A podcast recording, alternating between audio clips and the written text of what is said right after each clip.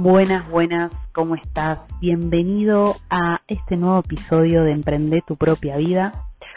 Hoy es domingo, está por llover, hace un calor y espero que se llueva todo. Hoy va a ser un podcast, un episodio muy cortito, muy cortito, que quiero hablar de una triste historia. ¿Crees que hay libertad en tus decisiones? En las que tomas todos los días, ¿crees que hay libertad total? Nacemos sintiendo e incorporando la información que nuestra madre percibe del medio que la rodea. Este medio puede ser violento, amoroso, peligroso, preocupante, lleno de tristeza. Y eso, en el momento que estamos en el vientre de nuestra madre, lo hacemos propio. Nacemos con un nombre, una religión, y mil expectativas. Nos enseñan lo bueno, lo correcto, lo que se espera que hagamos para encajar en el clan familiar que nos toca vivir, incorporando sus limitaciones, sus pensamientos y emociones, que llega a tal punto de que la aceptamos como nuestra y la defendemos como si fuera una única verdad. Luego empezamos la educación escolar, en donde se preparan personas para que actúen conforme al sistema económico, político y social del momento.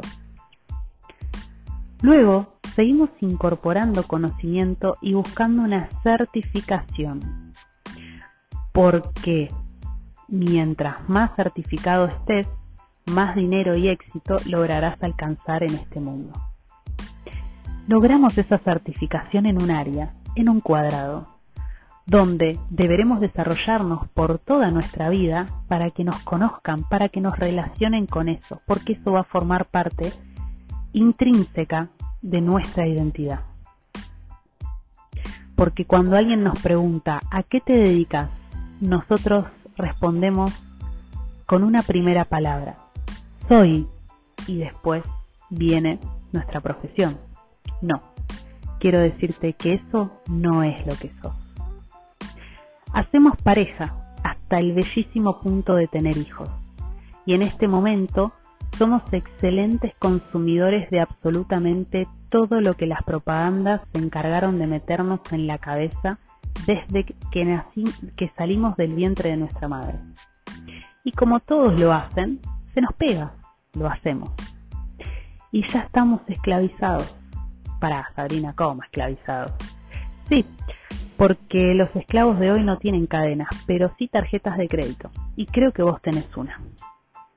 Vivimos toda una vida para trabajar y pagar, y para aliviar el dolor que sentimos del vacío que tenemos, ya sea con fármacos, con comida, con sexo, con personas superficiales, con relaciones de relleno, idolatrando y distrayéndonos, mirando la vida de otras personas, entre comillas, famosas, que están igual de rotos que vos y que yo, y deseando ser ellos.